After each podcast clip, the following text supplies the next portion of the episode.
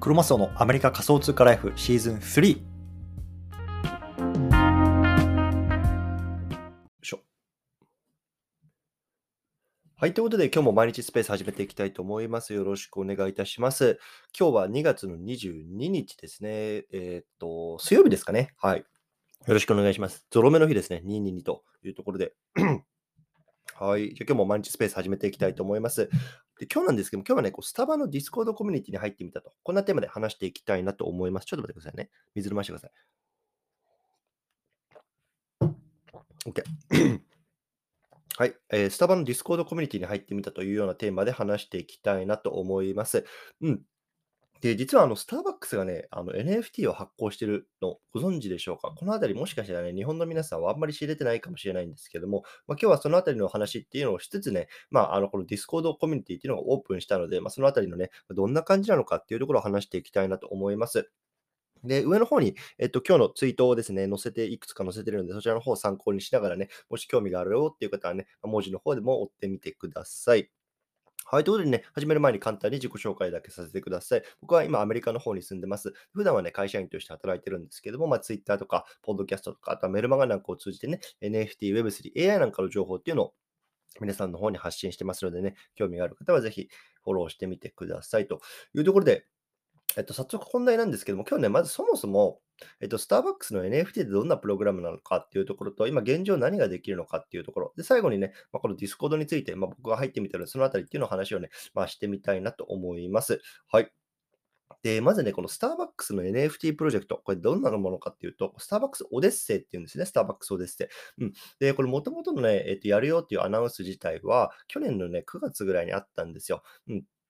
でもスターバックスがこう Web3 に来るというようなところで結構話題になってるんですけれども、うん、これ何をするかっていうと、まあ、簡単に言うとね、まあ、あのタスクがあるんですね。例えばね、あのこのコーヒー豆はどこで作られましたかとか、コーヒーの美味しい入れ方は何ですかとかって、こういろんなね、まあ、いわゆるクイズみたいな感じかな。うん、そんなのがあるんですけど、それをね、あの、こう、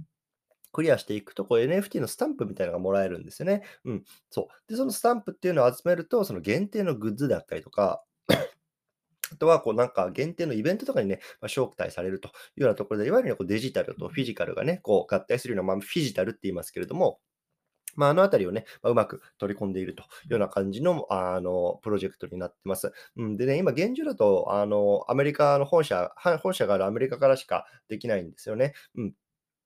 ただこれ、えっとね、日本の皆さんも一応ウェイティングリストに登録すること自体はできるんですよ。うん、なので、まあ、まあそちらをね、まあ、登録しておいてもいいかなと思います。多分これアメリカから始まるんですけど、まあ、これからどんどんどんどんね、まあ、グローバルの方にあの行くと思うので、僕がね、まあ、ちょっと概要欄とか、あとはもうツイートの方に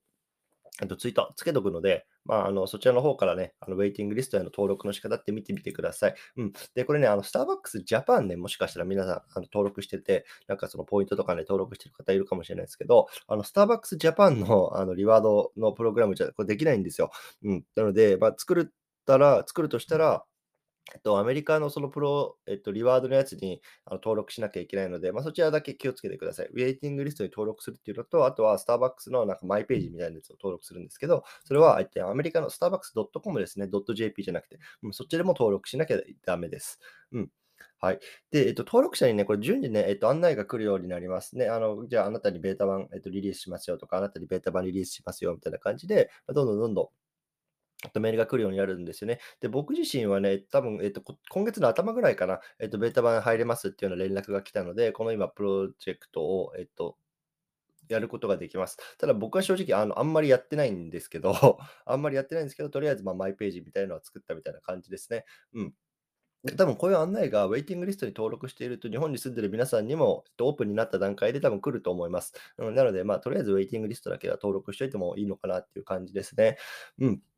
でですね、えっと、これが今ね、どんなことになってるかっていうと、えっと、もう一個ね、真ん中にツイート貼り付けていて、えっと、洋介さんっていう方のツイートがうまくまとまってたんですけど、これね、すごくいいっすよね。なんかそのホリデースタンプみたいなあのスタンプがあるんですけど、多分これ22年の、まあ、クリスマス限定ですよね。まあこのスタンプ、いわゆるこれ NFT みたいになってるんですけど、このあたりだともう値がね、えっと、どれぐらいまあ、高いので1万9000ドルだから250万ぐらいか。で、売られてるとかっても言ってるし、まあ、他のやつでもね、なんだろうな、だいたいまあ、あの、安くてもだいたい $60 ぐらいかな。うん、あ、で、売られてるような感じですね。なので、まあ、あの、普通にね、さっき言ったみたいに、もう、あの、ポチポチポチポチやって、タスクを完了して、で、それを完了したいゲットした NFT っていうのをマーケットプレイスに開けると、まあ、$60 ぐらいみたいな、あの、感じの今世界になってます。うん、で、これ多分ね、あの、今使える人がすごく限定的だから、今多分これぐらいの値がついてると思うんですよね。うん、で、これがまオープンになっていったら、多分こんなにもう、あの、値ってつかないと思うから、うん、ま、今のうちが、まあ、あの、いやいや、なんだろうな、テスタスクをこなして出品したい人にとっては、まあ、あの、チャンスだし、あの、これから買いたいなっていう人は、うん、今買い時かどうか正直僕はわかんないです。ちょっとなんか高いなっていう気まし気がしますね。うん。まあ、とにかく、ま、こんなプロジェクトを今スタバが、ま、始めましたよっていうような感じなんですよね。うん。で、あの、これをね、面白いのいくつか共通点があるので、ま、このあたりっていうのをちょっとお話ししておきたいんですけど、まずね、えっと、おっきな企業ですね。ま、今回であればスターバックスですけど、これがもうどんどんどんどん Web3 の業界入ってきてます。特に、ま、アメリカとかだとね。うん。あの、スターバックスもそうだし、ま、ナイキもですね、ドットスウォッシュっていうような新しいプロジェクト始まります。これはあと今だと欧米に住んでる人と、あとはクローン X っていうね、まあ、あのブルーチップ、まあ、最近ちょっと微妙になってきてるけど、あのブルーチップの、えー、と NFT を持ってる人は、えー、と登録できます。で、これは何なのかっていうと、いわゆるこれデジタルグッズですよね。まあ、デジタルのスニーカーとか、デジタルのアパレルとか、あそう、それを、えっと、いわゆるそのドットソーシュっていうプラットフォーム上で、まあ、あの作ったりとか、売買とかができるっていうようなものになってます。うん、そう。なので、つまり、その、ナイキのいわゆる、なんだろうな、フィジカルなアイテムと、あとはデジタルっていうのを組み合わせた、まあ、あのこういうようなナイキみたいな大きな企業っていうのはもうそうすでにそういうようなところにも入ってきてるというような感じですよね。うん。で、えっと、まあ、今、もう一つ目がそういうような、なんだろうな、えっと、もう Web2 というか、まあ、現在の大きな企業っていうのもどんどんどんどん Web3 に入ってきてますよっていうところですね。スタバとかナイキとか、それがもう一つ一つで。で、もう一つ面白いのが、こういう企業が使ってるチェーンっていうのは、こぞってポリゴンチェーンっていうチェーンなんですよ。うん。ね、まあ、聞いたことあるかも、あの、人もいるかもしれないですけども、ポリゴンチェーンって、まあ、イーサリアムチェーンとかと比べて、まあ、あの、ガス代が安かったりとか、トランザクションが早かったりとかっていう特徴があるんですよね。うん、で、なんか最近結構こういうようなね、大きな企業とか人が使いすぎて、若干高くなったりとか遅くなったりとかっていうような、まあ、あの、ところもあるらしいんですけど、まあ、とにかくこのポリゴンチェーンってすごい今使われ始めてるんですよね。こういう、特に企業が何かするっていうような時に。うん。で、例えばここ以外だと、えっと、インスタグラムですよね。インスタグラムがこの NFT をえっと、売買できるようにする自分のね、プラットフォームでっていう時にも使うのもこのポリゴンだし、あとは Reddit っていうね、まあ、あの、いわゆるアメリカ版に、まあ、グローバル版の、まあ、2チャンネルみたいな、もうめなめちゃめちゃ大きなあの掲示板サイトがあるんですけど、ここが、えっと、NFT を出すっていう時にも、このポリゴンチェーン使ってますというところで、結構ね、このポリゴンチェーンっていうのは、多分これからかなり注目されてるチェーンになるんじゃないかなって僕は個人的に思ってます。うん。なので、まあ、ちょっとこのあたりのね、情報っていうのはね、少し、まあ、注意して、まあ、見ておきたいな、なんかと思ってますね。うん。はい。で、あともう一個はね、えっと、面白いのが、この彼らが、この何かこうデジタルな NFT ですね、いわゆる、を出すときに NFT っていう言葉を使ってないんですよ。これもやっぱりすごく面白いことなんですよね。で、やっぱり皆さんどうですか？周りに、あの、俺今 NFT 買ってんだよねとかさ、NFT なんか、あの、トレーディングしてんだよねとか言うと、結構なんか、え、怪しいなっていう感じで見られないですか？え、あの、僕も、もう、あの、身近の妻なんかももうそういうタイプなんですけど、あの、今 NFT って聞くと結構なんだろうな、なんか怪しいとか、ちょっとなんか投資的な感じとか詐欺っぽいとか、ちょっと若干ネガティブなイメージがやっぱりあるんですよ。うん。で、それをこの Web ね、Web3 に入ってくる大きな企業っていうのは意識的に使ってないその単語を、うん、っていうのがやっぱりすごく印象的なんですよね。例えばナイキなんかデジタルコレクティブかなコレクティブルかななんかそんな風な言葉にして使ってるし、なんかスタバもね、なんか NFT って使ってないんですよ。なんて言ってたかなうーんとね、なんて言ってたかなバーチャル、バーチャルグッズとかそんな感じかななんか、そんな感じだったと思う。うんとね。うん、ちょっと覚えてないけど、なんかそんな感じ、そう、バーチャルグッズとかなんかそんな感じ。まあ、つまりその NFT、NFT なんだよ。うん、NFT なんだけど、NFT っていう言葉をあの使ったら全然このユーザーが入ってこないから、そのあたりっていうのを、まあ、違うデジタルコレクティブとかね、バーチャルグッズとか、なんかそんなちょっとね、良さげな言葉を使って、まあそういうような人たちっていうのを自分たちの、なんだろうな、プログラムにこうどんどんどんどん入れていく。まあ、このあたりの施策っていうのも、まあ、本当に参考になると思います。うん、これからね、まあ、皆さんがこう、ね、あの働いてる会社とかで何かでこれ NFT やりたいなって言った時に、いや、NFT っていう言葉使わない方がいいっすよとか、まあ、そんな風にね、例えば上司であるとか、チームであるとかね、こう体験できるじゃないですか。うん、だからこういうところもね、まあ、こういうような大きな企業がこう Web3 に入っていくにあたってすごく参考になる事例かなと思います。はい。まあ、こんなところですね。で、まあ、本題というか、今日のタイトルなんですけど、で、実はですね、えっと、昨日僕の方にメールが来たんですよ。で、このメールが何かっていうと、スターバックスのオデッセイっていうこのプロジェクトに登録してる人に多分メールが来てるんですけど、えっとね、あのー ちょっと待ってね。そう。あの、 Discord開きましたんで入ってくださいみたいなメールが来てるんですよね。そう。で、今、あの僕がそのスターバックスオデッセイっていうやつのベータ版の、まあ、初期の参加者になってるんですけど、それに 多分、こう、メールが来るようになってるんですね。で、今、リンクの方、僕が来たので、それ、ちょっと入ってみました。でね、今、2000人ぐらいかな、あの、参加者がいるんですけど、ぶっちゃけね、全然盛り上がってないですよ。全然盛り上がってなくて、あのね、あの、これすごく、なんだろうな、えっと、多分ね、今見た感じだと、いわゆるトレーダーみたいな感じの人たち、もうすでに NFT, NFT を触っていて、もうあのトレードしてますよみたいな人が多分いっぱい入ってきてるんですよね。うん、で、あの、結構ね、いろんな、なんだろうな、えっと、部屋あるんですけど、あの、全くアクティブじゃなくて、ジェネラルチャットっていう、いわゆる、なんだろうな、雑談部屋みたいなところと、あとはなんか、あの、あなたのドリンクを今日見せてくださいみたいな、スターバックスのね、うん、なんかそういう部屋があるんですけど、そこになんかみんな今日のコーヒーみたいななんか写真投稿してる、もうほんとそれぐらいですね、今やってるのは。うん、なので、まあ多分これオープンしたてなんじゃないかな、この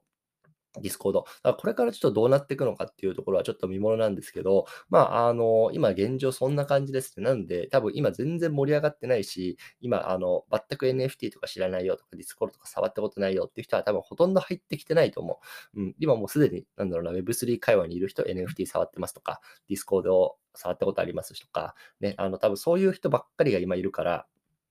あの、全然、このなんだろうな、新しい人をこう Web3 に連れてくるっていうようなところの、いわゆるミッション的なところは、ま、達成できてないなとは思いますね。これ Discord 見た感じだとね。うん。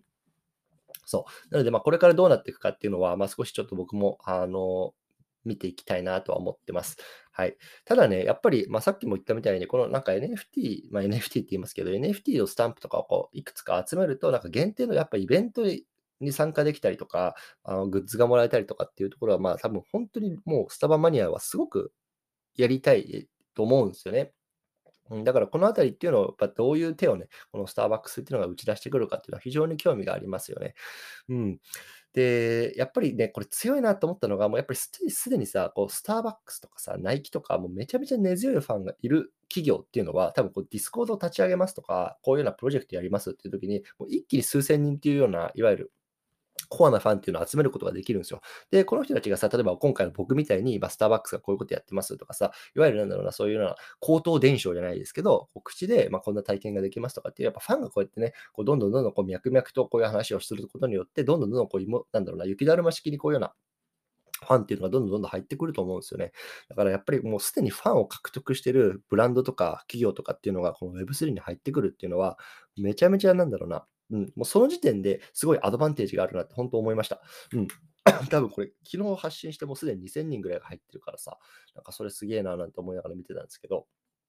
はい。まあ、とにかく、まあ、こんな感じですね。なので、まあ、現状、この Discordコミュニティ自体は全然盛り上がってないです。ただこれから、まあ、スターバックスほどの企業がどういうようなね、あの施策を打ってくるのかっていうのは非常に楽しみだなと思いますんで、まあ、そのあたりはね、また皆さんとも共有したいなと思います。はい。ということで今日はこんな感じですけど、なんか質問とかありますか？コメント。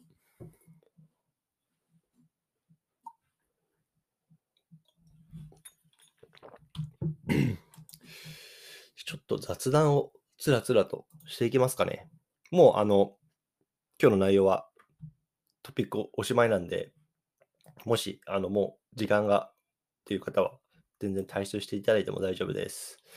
えーっと、いくつかありまして、昨日ね、僕のコミュニティの中で少しこう、皆さんと雑談をしてたんですけど、こういうネタを聞きたいですっていうようなところがちょっとあったんで、そのネタについて少し話そうと思いますね。ちょっと待ってくださいね。何やったかな？え、どこだっかなはいはいはいはい。OK。で、あるね、あのメンバーの方が、いや、最近ちょっとね、あの、忙しくてリサーチの時間も取れないし、連続ツイートできないんですよねっていう話をしてたんですよ。うん。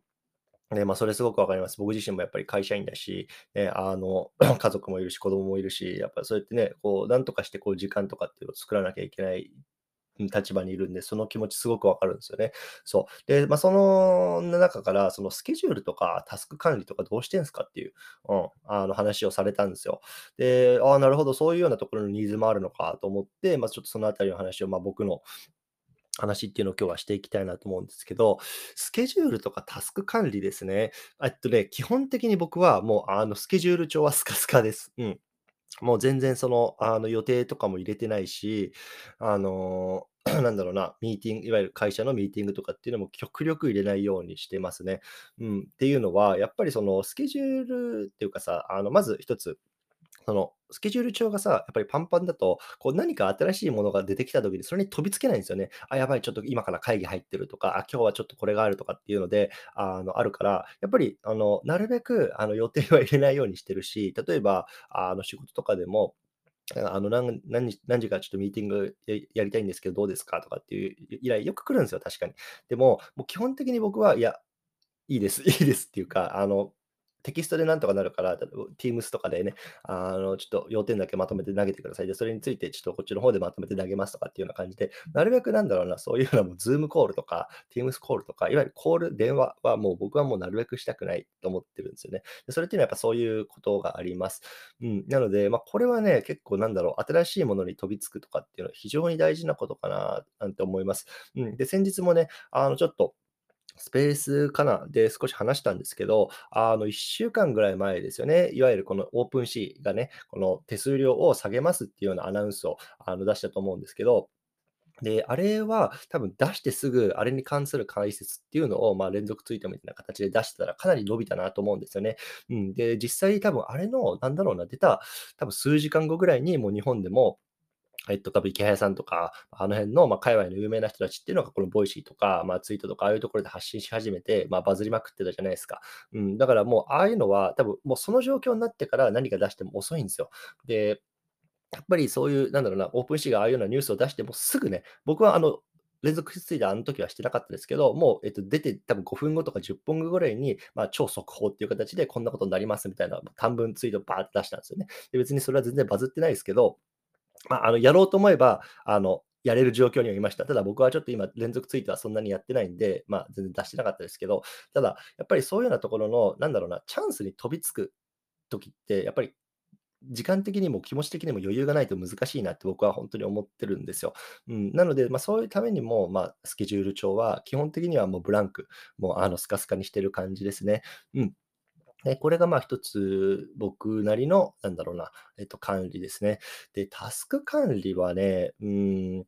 なんだろうな、あんまりパーッとは思いつかないんですけど、結局まあ目的思考というか、やっぱり自分の定めてるゴールに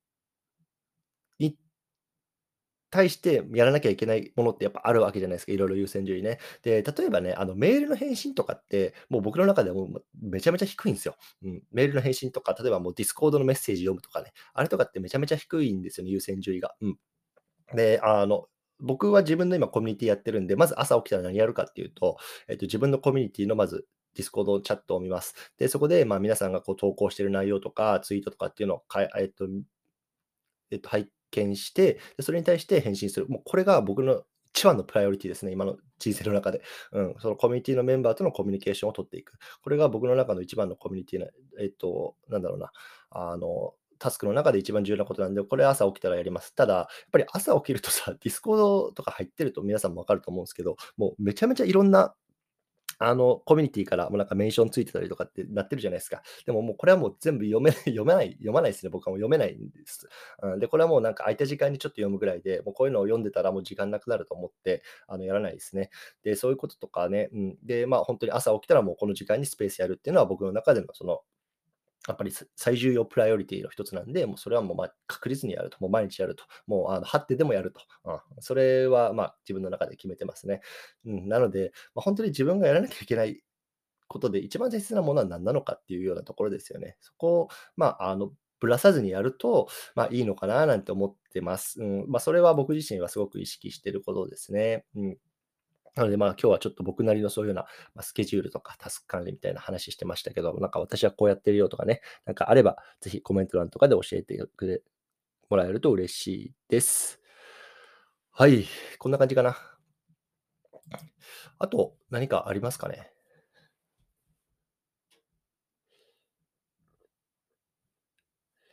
はい、じゃあ最後ちょっと一つだけ告知ですね。えっと、上の 貼り付けてるツイートの一番左ですね。いよいよ明日です。明日の、えっと、日本時間の夜10時から、明日の夜10時からですね、えっと、パルパルさんっていう方とね、あの、スペース対談やらせてもらいます。で、昨日ちょっとね、メルマガも書いたんですけど、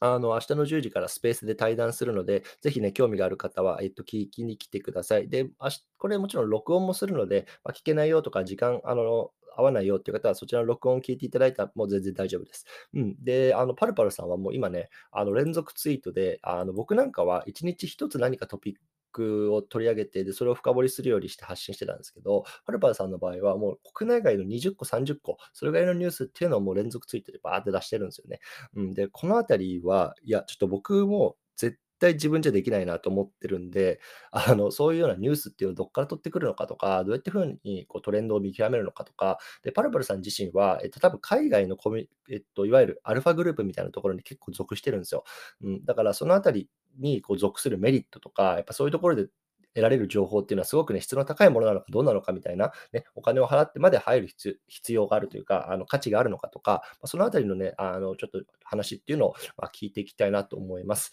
うん。で、多分パルパルさん自身ってちょっと僕も、えっと、うる覚えだったんですけど、えっと、かなり有名なアドミットワンっていうコミュニティで、日本人でも、えっと、ふ多分唯一ぐらいの多分ロールを与え与えられてる方なのかな、確か。うん。で、あのいわゆる日本だとさ、なんか御三家御三家って言われてますけど、あの、青パンダパーティーでしたっけ？あるじゃないですか。多分あそこを多分海外のコミュニティとつないだっていうのも多分パルパルさんの力が大きいって僕は理解してます。うん、そういう理解してます。なので多分結構海外のコネクションとかもある方だと思うんですよね。そう、なので、まあそういう方とね、あの僕が今回対談スペースとかさせてもらえるので、まあ、この NFT 界隈で、まあね、その情報を追うのね、あとか、あとはトレンド発信とかね、そういうところに興味ある方っていうのはね、ぜひ聞いてみていただけると嬉しいなと思います。はい。ということで、今日はこんな感じですね。また、なので、えー、っと、明日ですね、明日は10時ですね、ちょっと30分いつもより早い早いんですけれども、またちょっと対談スペースをしたいなと思いますので、そちらの方でお会いしましょうというところで、今日はこの辺りにしたいなと思います。夜遅くにね、ご清聴いただき、どうもありがとうございました。失礼します。